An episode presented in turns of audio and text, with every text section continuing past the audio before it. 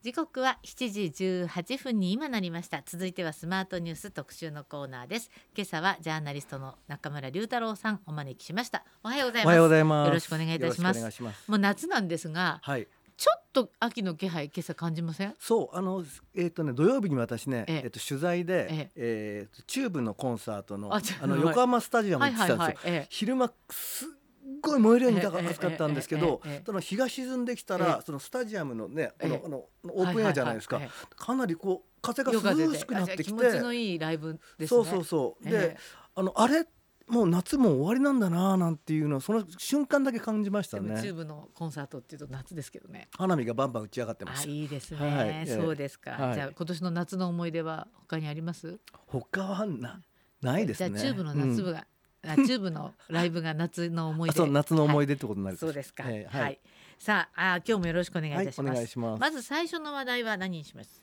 はい、あのーえっ、といもう大手のねそのまあメディア NHK とか読売新聞とかもこう報じている、はい。えー DJ ソダさんはい。のあのまあセクハラ問題ですね。はい。はい。これ8月13日にミュージックサーカス23という、まあ、野外イベントがあったうんんですがこちらで韓国の人気 DJ の DJ ソダさんがこうちょうど観客席に降りた時に観客からこれ女子男子問わずという変な言い方なんですけども、はい。えすごく胸を触られて、いで本人もとても傷ついたという、まあ、こんな、えーニュースがありましてあのイベントの運営会社が8月の21日容疑者不詳のまま不同意わいせつと暴行の両容疑で大阪府警に刑事告発をしたと。こういうことですよね。そうなんで。すね。まああの実際にそういったそのはい。映像なんかも残うんっていて、私も見ました。であご覧になりました、はい。であとはその、まあ、そもそもがそのこう X 今旧ツイッターですよね、はい。はい。そこでそのソラさんが、ねまあ、あのインフルエンサーでもあるので、なんかあの、はい。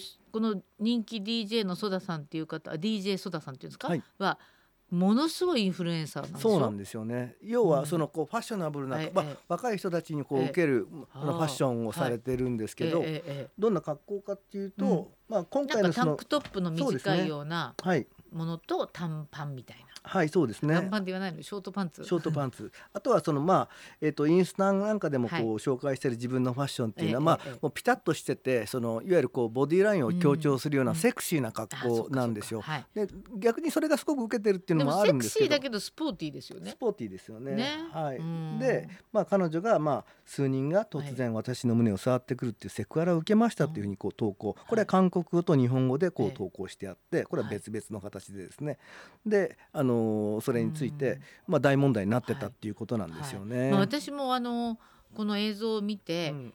降りたとった、まあ、彼女は要するにファンサービスでステージから降りてくるわけですよね。はい。ええ。そんなそれなのに、うん。こう会場に詰め方詰めかけたファンが、はい。ええ。もう DJ ソダさんの胸をうわーっと、うん。あの触ったというはい。映像、まあ、彼女はもう怖くて怖くはい。てしょうがないというね、はいはい。そんなあの SNS でうん。発信があって、はい。まあ、それで割合表沙汰になったというか、そうなんですよね。いうことだったんですよね。はい。でうん。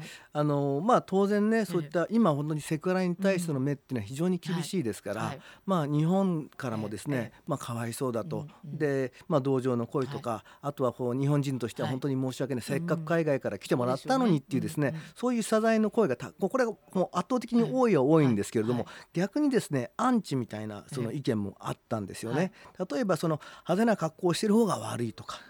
あとはその彼女は反日で日本でのみそんな被害を訴えているんだとか、えーそういったそのいわゆるネット上での書き込みとかがあってそれでもう大炎上しちゃったんですよまたこれが。まあ、被害を受けた人が一番あの、まあ、被害に苦しんでいるし、精神的にも傷ついて、はい。本当に彼女はもう怖くて外歩けないみたいなそんなツイッター、あ旧ツイッターはい。でつぶやきがあったと思うんですけれども、その人に向かってこういう心ないコメントっていうのはちょっと残念ですね。残念ですよね、うん。やっぱりその同性の女性として、岩瀬さんどういうふうに思わいやれます？もう本当にこれありえないと思いますし、ただ私ね、うん。この、えーイベント運営会社が、はい。え刑事告発しましたよね、で、うん。容疑者わからないわけじゃないですか、はい。たくさんいて、うん。なのに翌日ぐらいに、はい。あの男女はい、が出出頭したと。あ男性二人ですねと先に。あ女性もでも後から来そのその後ですね。それはちょっと後でまた話しあちょっと後なんだ、はい、はい。でもなんかねそれを聞いて、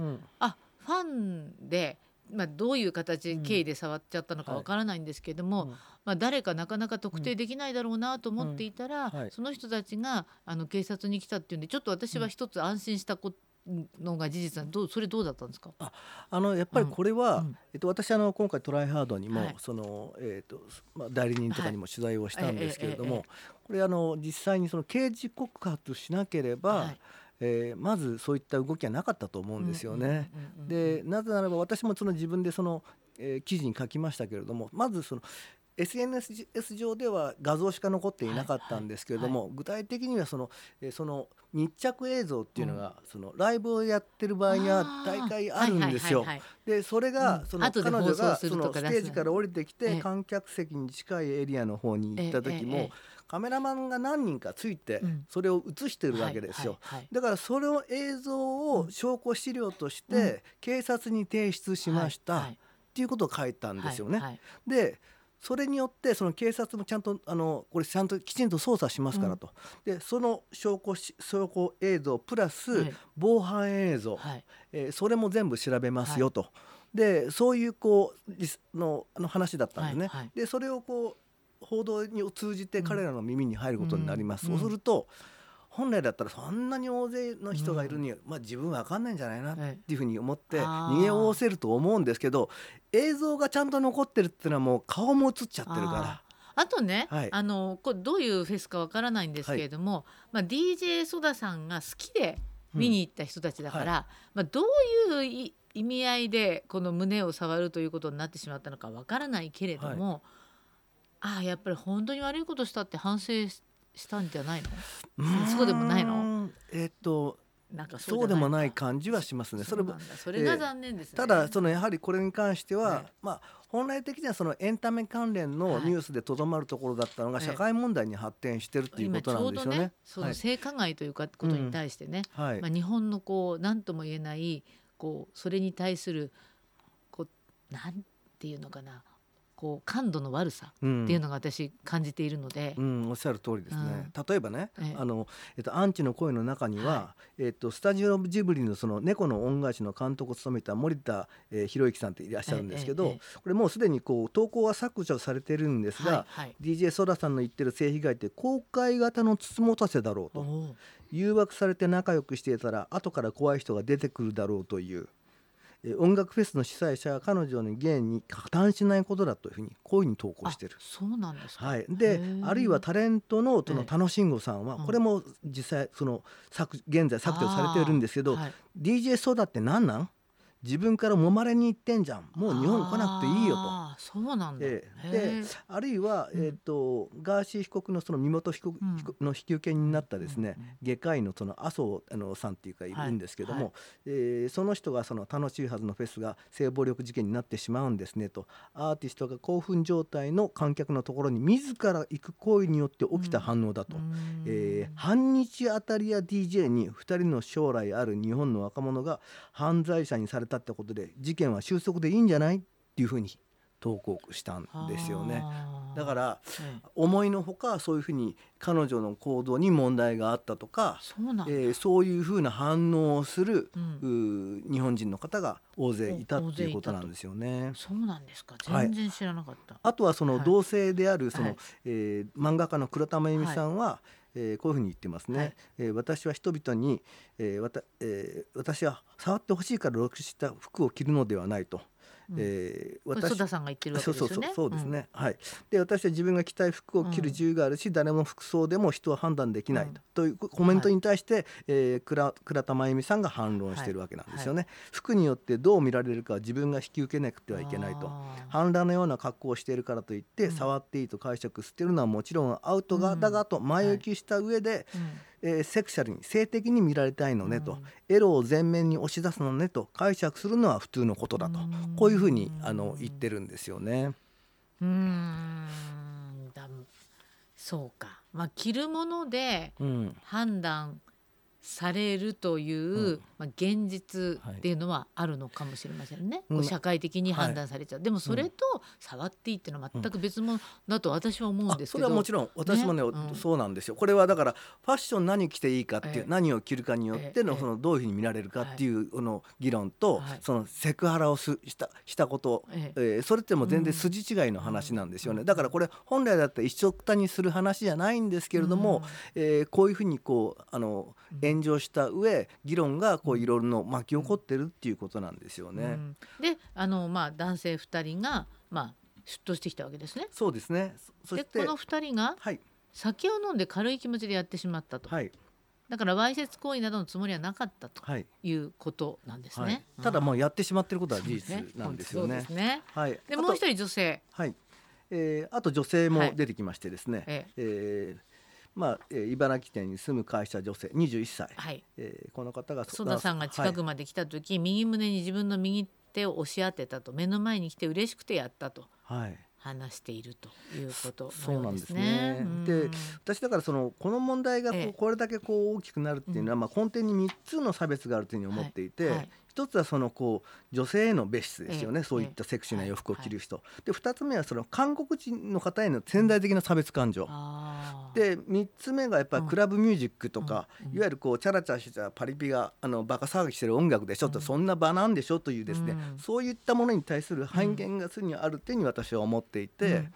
だからこそこのさっき言ったような、うん。あの発言が出てくるあの悪感情が出てくるんじゃないかなっていうふうに思ってるんですよね。うん。ただで例えばその彼女がやっぱりあの宇多田ヒカルさんだったりとか、その安室奈美恵さんだったりとか、そういったたあのアーティストの人が近くにかうんうん仮に来たとしても、セクハラしないじゃないですか。胸触らんだろうと。そう、うんと思うんですよねその率直に言って、だからやっぱりあのアーティストに対すうん。るそのリスペクト、うん。まあこれはもう本当に絶対条件だと思うんですよね。でですね。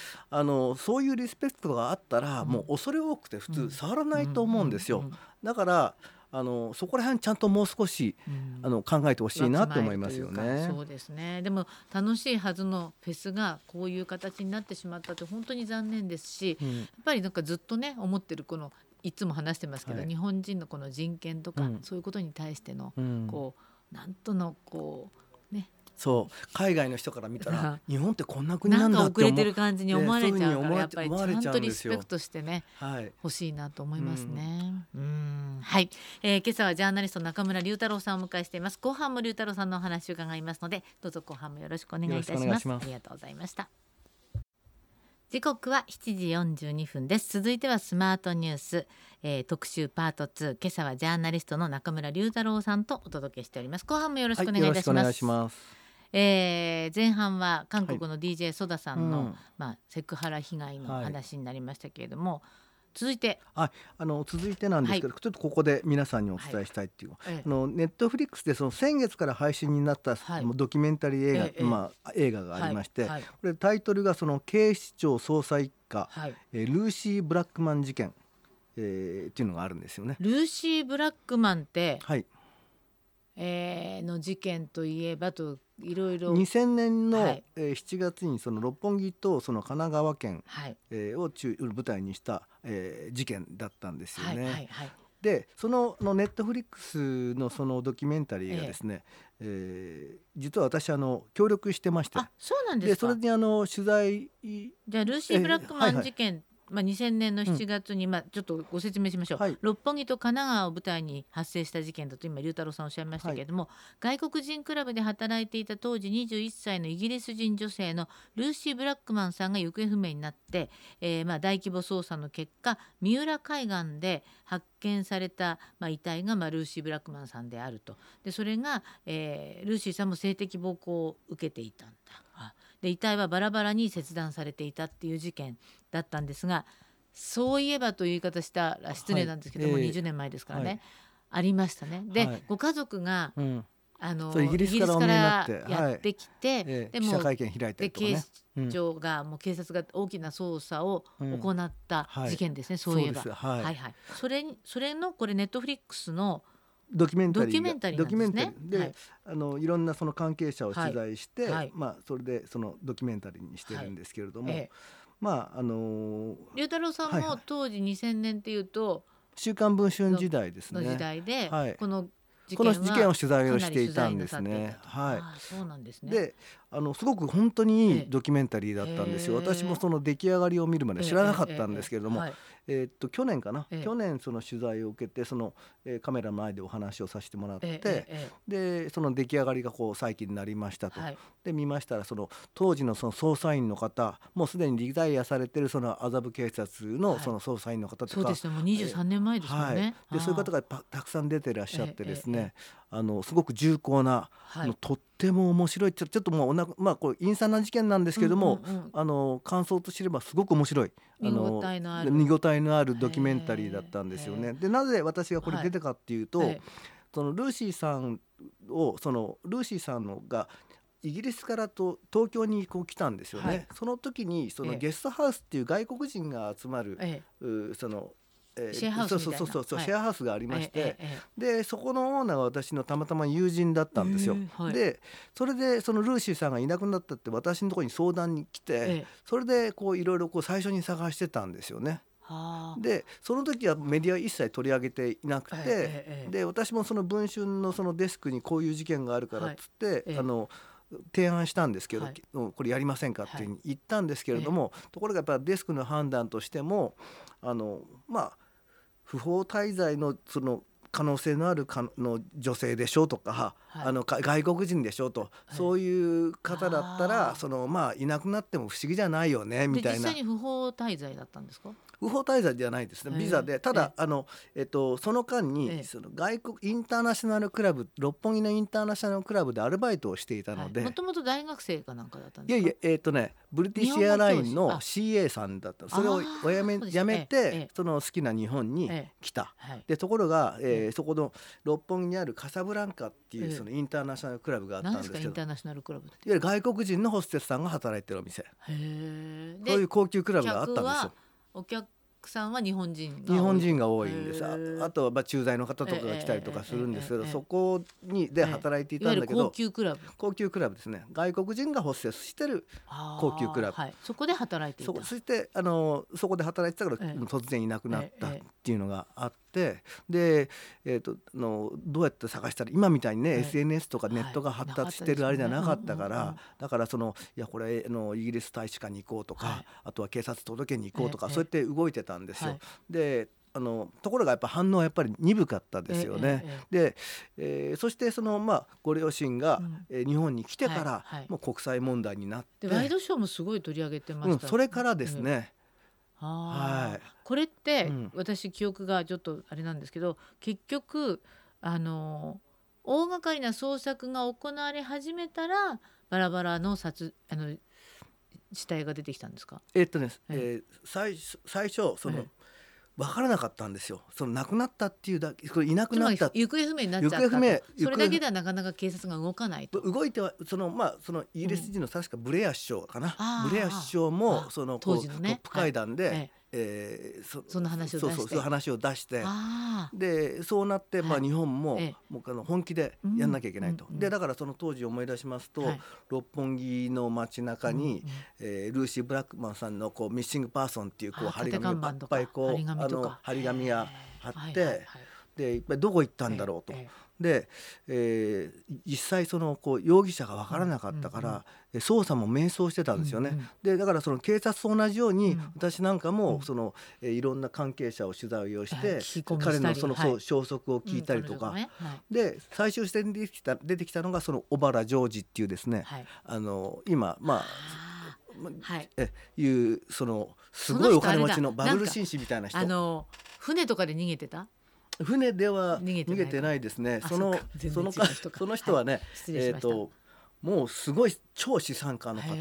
ででえっと結局このイん。ンターナショナルクラブに出入りしていた、そうですね。そうなんですか？はい。インター。ナショナルクラブでお客さんとしてええ。知り合って、えそしてあの彼女が好きになっ連れてて。好きになってっていうかそもそもそういうことをいわゆる性的加害をしたいがためのはあそこのこういう狩り場みたいないわゆるこう漁場みたいな感じだったんですよね。だから彼はその、ええ。その後に、ええ。ーまあそのアジトっていうかそのね、その、えーその彼がこそうういうそうそうそう性的暴行を油壺とかにああったんですよ。油壺にはあ。そういうこう別荘があって、そこでその、えー外国人女性が好きなもんですから、ええーそこいろいろ連れ込んであででそれが全部ねあの趣味的にこうービデオでねはい。収められてた。はい。ていうのが、はい。そでそれをね、うん。あの実際にそのその当時のその女性の刑事さん、うん。うん。いわゆるこういうその犯罪ですから、うん。えーその英語が喋れる刑事さんとか、あとはその女性の刑事さんっていうのは投入されました。でその方たちのその今のそのインタビュー、うん。あの当時を振り返ったその、うんえー証言っていうのがすごく生々しくてですね、で特にその、えー女性のその名前ちょっと忘れちゃいましたけど、ええその女性の刑事さんが、はい。えー涙を流してねあの本当にルーシーさんかわいそうだったということを、うもうほんあのこんな最悪な、ええ。ー性犯罪ないですよっていうふうにあのこうドキュメンタリーの中でもおっしゃってるんですよね。こ。れ1時間今ネットフリックスのページ開きました、1時間40分の、うん。えー作品になっていてタイトルが「警視庁捜査一課ルーシー・ブラックマン事件」はい。はい、これがえー2000年東京で一人の英国人女性が姿を消した警察のし執念の捜査がやがて何百人もの被害者を毒牙にかけたとされる犯人の卑劣な犯罪を浮き彫りにしていくと書いてあるので、じゃあひひどい。そうです。そうなそそう。いうことがええ。このルーシーさんがはい。行方不明になったことで発覚して発覚した。はあで他にもこういろいろこううん余罪がいっぱい出てきたんですよね。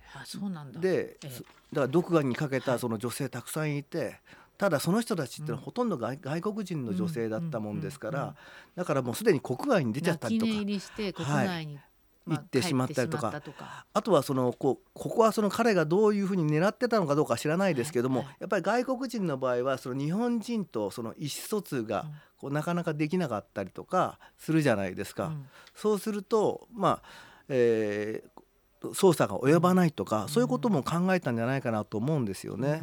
うん。だからそこら辺はこう知能感というか、あこれに龍太郎さん出てる。そその映画そのそのドキュメンタリーに私は出てるんですよね。そうですか。はい。でこれ海外でもそのええ。評判が今ええ。良くて、ええ。ー、とネネットフリックス内ではそのグローバルランキングではその5位に入っているんですけどもぜひあの機会があれば、そので会員に入うん。会員に入ってれば見れるのかなネットフリックスの。そうですね。私入ってます。はい。ぜひあのはい。ご覧になってください。はい。えーでもねあのなかなか重い内容だと思いますからそういう意味では心してみた方がいいわけですね。そうですね、ただまあその当時のことを振り返る、であと一つ、まあ、まあ同世代だから言えますけど、え。えーその当時のねあれフジテレビのねが取材をの当時してた、はい取材をしてたその映像がたくさんふんだんに使われてるんですよ。えーその映像資料っていうのが。はいはいはいで六本木のその当時のそええの情景っていうのがいっぱい出てくるんですよね、ドキュメンタリーだから。はいはいはい。でああここにこんなのがあったよなとか。今ずいぶん変わっちゃいました変わっ。ちゃってねうん。あのあこんなにたくさん人いたよねとか、そういうこうあの雑感ではありますけど、あの振り返りもありましたね。えーそうですか。ルーシえーブラックマン事件、はいネットフリックス、はい興味のある方はぜひ。はい。そして続いて何に？はい、はいあのちょっとこれ日大アメフト問題の大麻事件、はいえーまあさらに続いていますので少し触れたいと思いはいます。、これはい日大のアメフト部員による大麻や覚醒剤の所持事件で、えー北畠成文容疑者が大麻取締役法違反容疑などで逮捕されましたがあの共同で大麻を所持した疑いがあるとして警視庁が別のこの日大のアメフト部員4人からえー任意で事情を聞いていたことが分かったというこういうニュースですね。そうですね。はい。うんですからまああの前回でなんですけども、はい。北畠容疑者、まあ、まあはい。大学生ですよね、はえー彼がそのこう捕まったということで、それを受けて、はい。えーその日大のはい。その幹部ええ。が、あその会見をしまして、はい。あそうですね。はい、またそれはそれで話題になりましたけれども、はい、それはそれでそのこう対応どうなってんだっていうふうにうんこう批判もありました。はい。で同時にその日大の、えー昔の危険タックル問題、からその5年経ってるのかな、はえーそれからその体質変わってないんじゃないかみたいな、うん。そういう意見もあったりとか、さまざまなその意見が今出ています。ですね。はい、でこれねあの日大はあの個人の犯罪だとして、こうアメフト部そのものの活動は無期限活動停止だったものを、まあ、今回北畠容疑者の逮捕の後に、まあこれは個人の犯罪であるということで、えーアメフト部の活動自体はこう再開しました。再開しましたね。でもはい。関東学生連盟がうん。うん。試合には出られないという決断を下して、はい。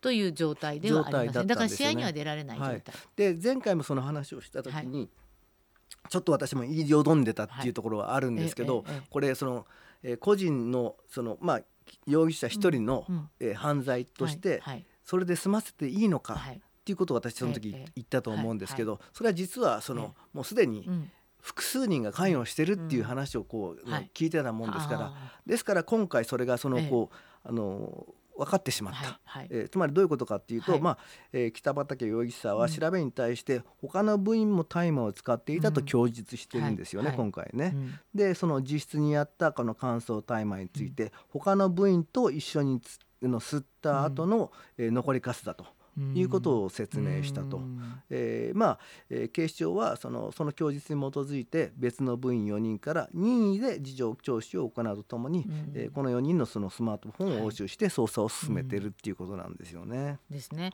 これだからまだあの逮捕者自体はえー一人なんですけれども、この後逮捕者出てくるんですかね？そうなってくると、うんまたあのいや一個人の問題ではないでしょうと、はい。えーいわゆるその部としてもしくは体に蔓延していたのか、はいえ本当にそのあるグループだけのことなのか、うん。これで日大の判断どうするのかっていうことが今後の焦点にーそう問われると思うんですよね。ええ。ですから今、えー、と今後、うん。えーあの林真理子さん、えー理事長ですけども理事長ですね。はい。理事長がそのええ今後その会見をするのか、うん。うん。えーっていうこともあのメディアはですねその追及をしていて、うんうんでまあ、えーテレビの報道なんかでは、はいはい。その彼女のそえ。の自宅の方まで行あって、そうですね。で、うん。それであの呼びかけをしたりとか、うんあのしているそうなんですけどまだ、はい。そその対応については、まあはい。えー日大内でその協議中ということでまだ答えは出していません。はい。で今、はい。会見の予定はないということのようですけれども、あの読売新聞の取材に対して日大は23日、まあ、先週ですが、あの引き続き原因究明と再発防止に取り組むというそういうコメントは出しているということですね。そうですね、はい。だからまあ、えっと、この、えー日大の対応の問題うん。以外にも、やっぱこの前も話をしましたけど、ええ実はその大学生とかの間の中でも、その大麻とかドラ、危険ドラッグですよね。もそうれがね簡単に手に入る時代になってるわけですか。そうなんですよ。その方がまあその方がって言い方変ですけども、うん。全大学生に関係することなわけですから、そうですね。それも大変な問題ですよね。そうですね、ええ。ですからその日大で、ええ。そのまあ、えー大麻で逮捕された、その前後に他の大学でも、朝日大学。そう、はい。でも逮捕逮捕者が出まして、ね。はいでまあそそそのその大学によって、ええええ。その対応っていうのはまた違うんですけれども、あのまあそれをこう俯瞰すると、うん。大学生の中でやっぱり相当流行ってるんだなっていうことを、うん。つまりこれ例えばねそのインターネットで取引されるんですよ。はいはい。であの隠語がありまして、えその草とかえ草っていうのはあのこうグラスですよね。えはいはい。えーそれをこううこう、ね、打つ。あの打つと、はい。あの出てくるんですよね。こういろいろ情報が。